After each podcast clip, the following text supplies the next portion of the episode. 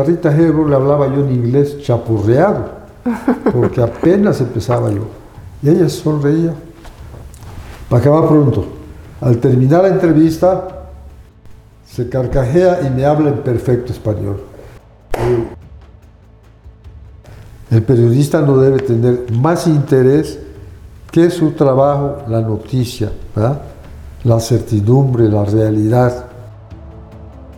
Tenemos ahora, hay que decirlo, este, periodistas que son improvisados, que no tienen cultura, no tienen preparación. El periodista está obligado a saber de todo. En esta nueva emisión de La Vieja Guardia, conversamos con Wilbert Roger Patrón, toda una institución en el periodismo con 57 años de carrera. Aunque es yucateco de nacimiento, es hijo adoptivo tanto de Aguascalientes como de San Luis Potosí. Laboró en el diario de Yucatán, Mundo de Tampico, Opinión y El Sol de San Luis. Fue corresponsal de Excelsior y del Heraldo de México, así como jefe de redacción del Heraldo de Aguascalientes durante 21 años. Inició de corrector. Se desempeñó como reportero, jefe de redacción, subdirector y director. O sea, escaló todos los niveles. Cuéntenos de sus primeros pininos como reportero. De hecho, yo comencé el periodismo estudiantil. Estaba en la Universidad Nacional del Sureste, ahora la Universidad de Yucatán, en la misma. Y ahí edité un periódico y colaboré en periódicos estudiantiles. También en el puerto de Progreso cercano, tierra de mis abuelos, en mi familia, edité una revista, periódico mensual, ¿verdad?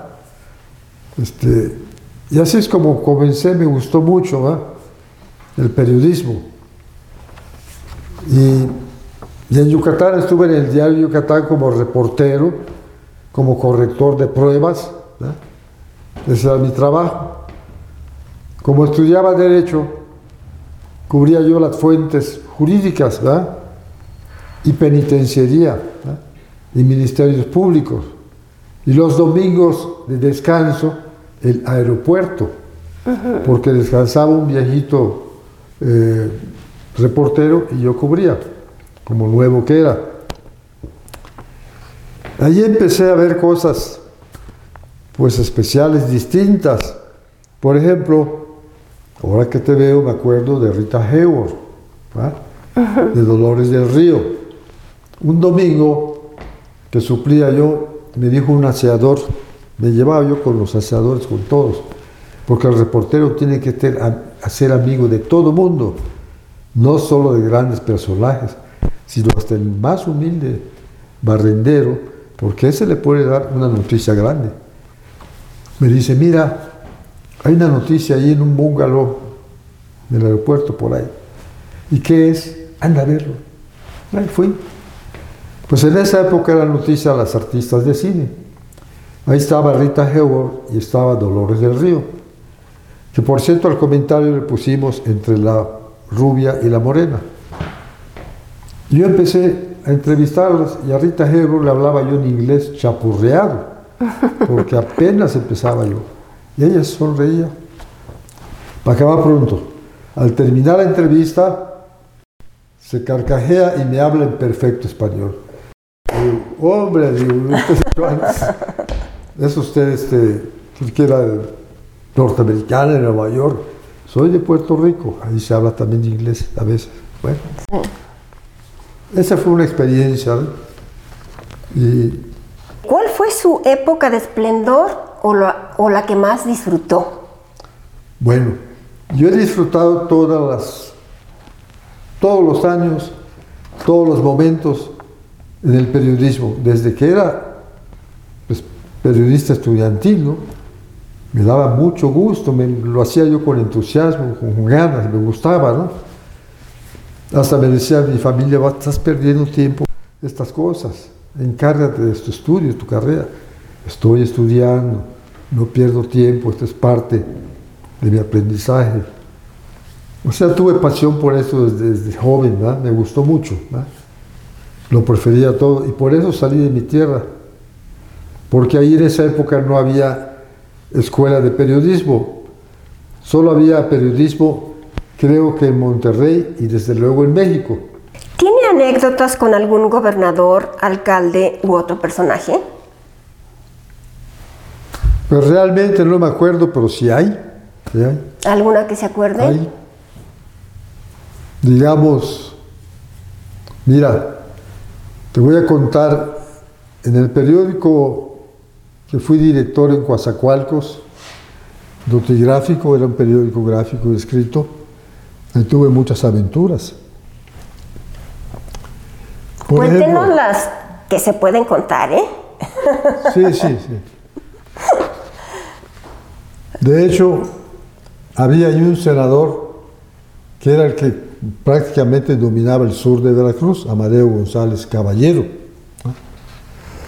que le tenían temor todos porque decían que hasta en la playa enterraba a sus enemigos. Bueno, y el dueño del periódico era petrolero. De hecho, yo era el director, no subdirector. Manejaba. Y por publicaciones, un día me mandó llamar. Y el hermano del director, que era síndico del ayuntamiento, me dice, Amadeo quiere hablar contigo. Le dije, pues que venga aquí. No, dice, cuidado, es- hay que ir a verlo, es el señor de aquí. del-". Fui. Y llegué y me dice, usted es Wilber Patrón, servidor, usted es un tal por cual. Pues usted también. Todos los diputados se pararon y mejor vaya, no podemos hablar.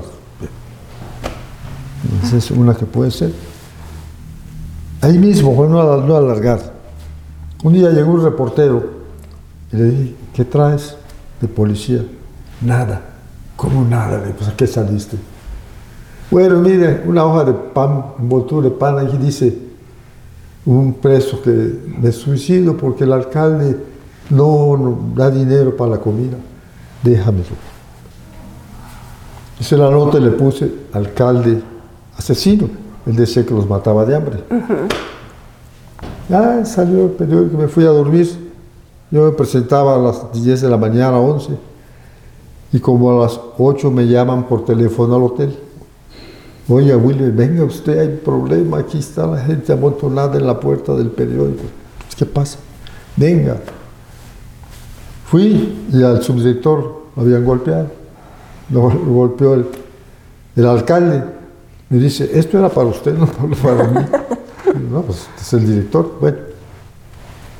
Ya me fui a casa del alcalde, total ya, que no, dice la mujer, fue a tomar el avión al aeropuerto para irse. Hubo muchas aventuras ahí, ¿no? Sí. Ya desde Mérida también hubo. Muy bien. Fuimos testigos de esta importante transición tecnológica. Le tocó la época del linotipo, del telex, la máquina de escribir manual, la computadora, el viper o el celular. Bueno, cuando yo empecé, no había los medios de ahora electrónicos, ¿no? Existía el linotipo, ciertamente, ¿verdad?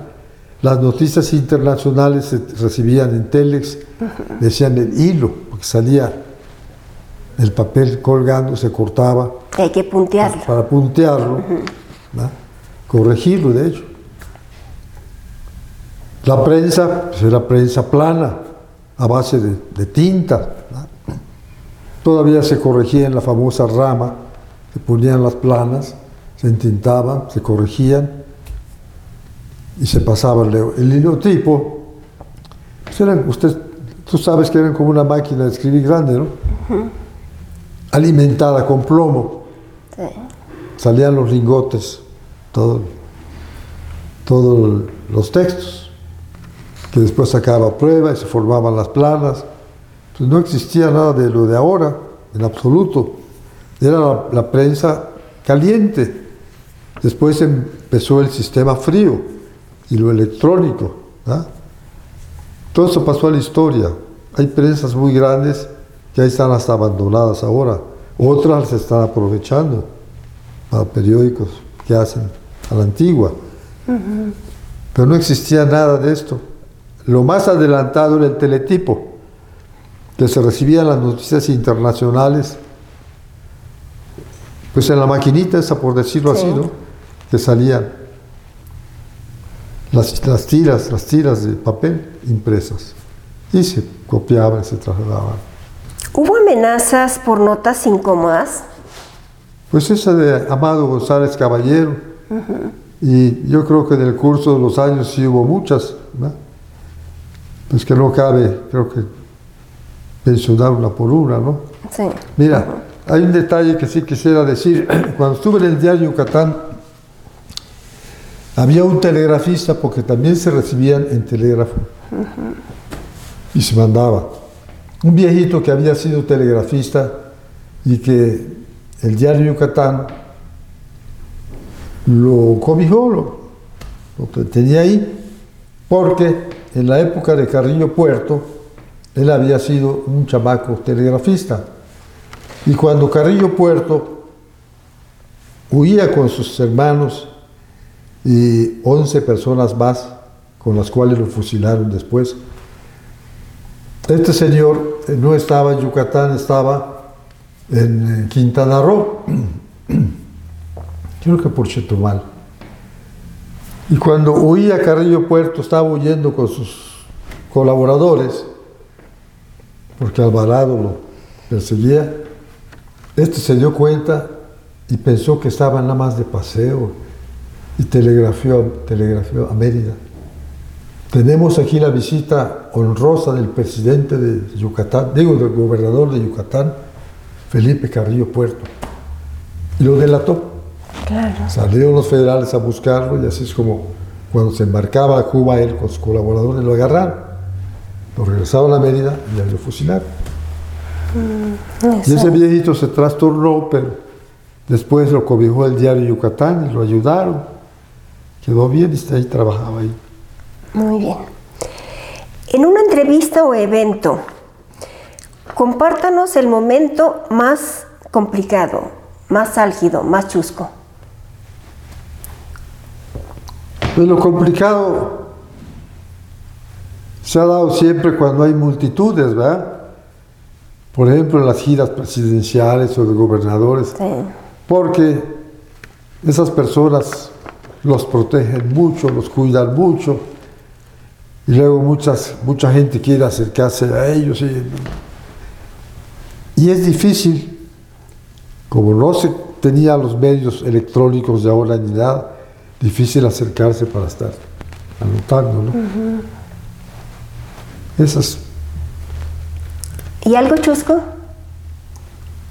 Chusco, pues realmente no, ¿qué te diré?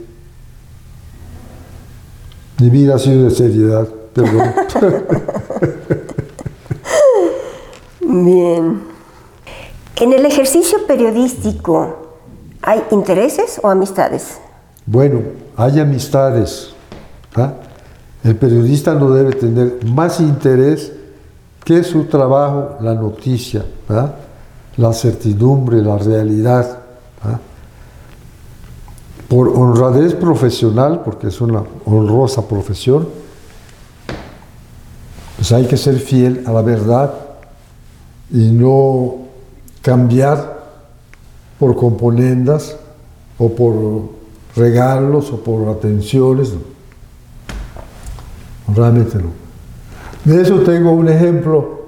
Cuando pues era yo un muchachito en el diario Yucatán, reporteaba yo, además de las fuentes jurídicas, me tocaba industria y comercio. Don Rafael Convalucier, pues era de origen italiano, era el de- delegado de industria y comercio. Y pues yo era un chamaco, me estimaba, iba yo. Y una Navidad, o no, antes, un día, llegué y me dice, Wilber, esto es para usted. Es un sobre con dinero de don Rafael. Dispense, no lo puedo recibir. Bueno. Al día siguiente llegué al Heraldo, perdón, al diario Yucatán, a recibir mi orden. Y me dice el director, Wilber, ven acá. Sacó una caja grande así me dice, esto es para usted. ¿Y de qué? Rafael se lo manda. Y le felicito a usted. ¿Pero de qué? Pues ya sabe usted por qué. Él le manda esto a usted. Ahora sí, recíbalo. Yo se lo, se lo ordeno, recíbalo. Ah, bueno, gracias. Me dio una caja con cosméticos, que loción, que esto de Olpay. Perdón, no es propaganda. Olpay. Y De la de eso uso el Olpay. Ah, Como mire. 80 años atrás.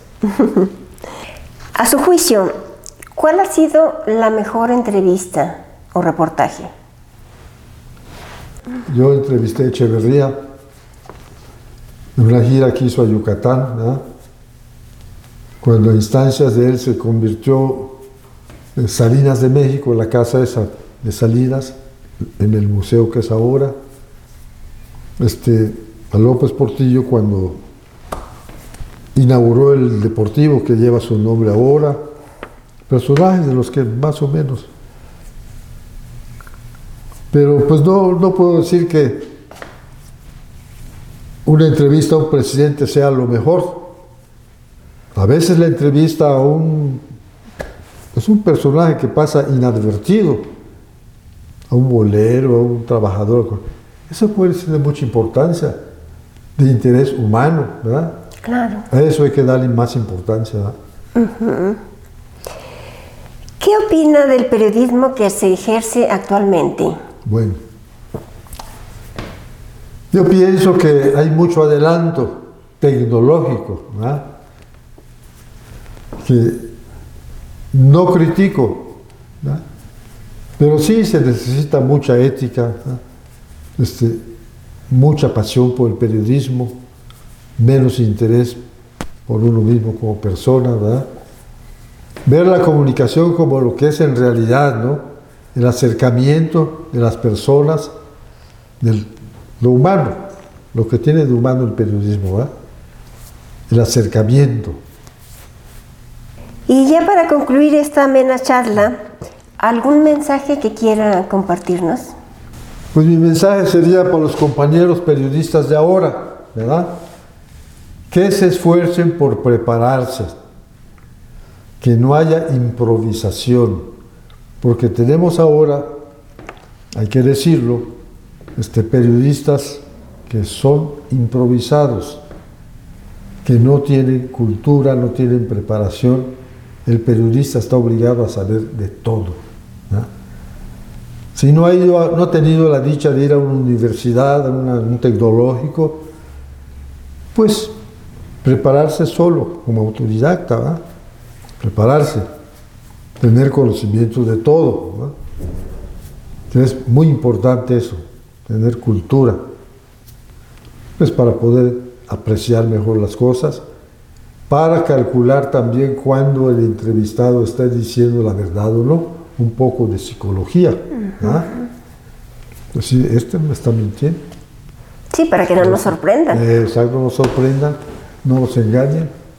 Eso muchos dicen que lo da los años, la experiencia, pero hay jóvenes muy avispados que pueden hacer eso. Si están enamorados de su carrera, del periodismo, si les gusta, ¿verdad? Se, ¿Cómo te diré? Pues trabajan con el corazón, no solo con la inteligencia. ¿verdad? se fijan de lo que están haciendo y la persona, decir, este me está engañando o no me está engañando, o esto es cierto, esto no es cierto. Eso ya es parte de la vocación también, ¿verdad? El individuo que nace para eso, pues el que tiene vocación sirve para eso. Si no tiene vocación, si nada más improvisa, pues no.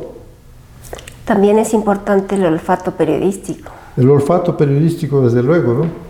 Husmear, sentir la noticia, buscarla, ¿no? Decir, voy a estar atento de esto porque va a pasar esto. Sí. Eso pues, es el instinto. Es que el hombre nace para eso.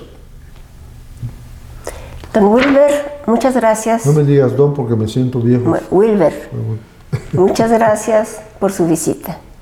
Gracias, gracias, este. Gracias, Letita. Me acuerdo mucho de ti. Ah, qué bueno. Y me recuerdas a Rita Hayworth. no te pierdas la siguiente entrega de La Vieja Guardia, donde continuaremos explorando las historias de los hombres y mujeres que construyeron el periodismo en la región.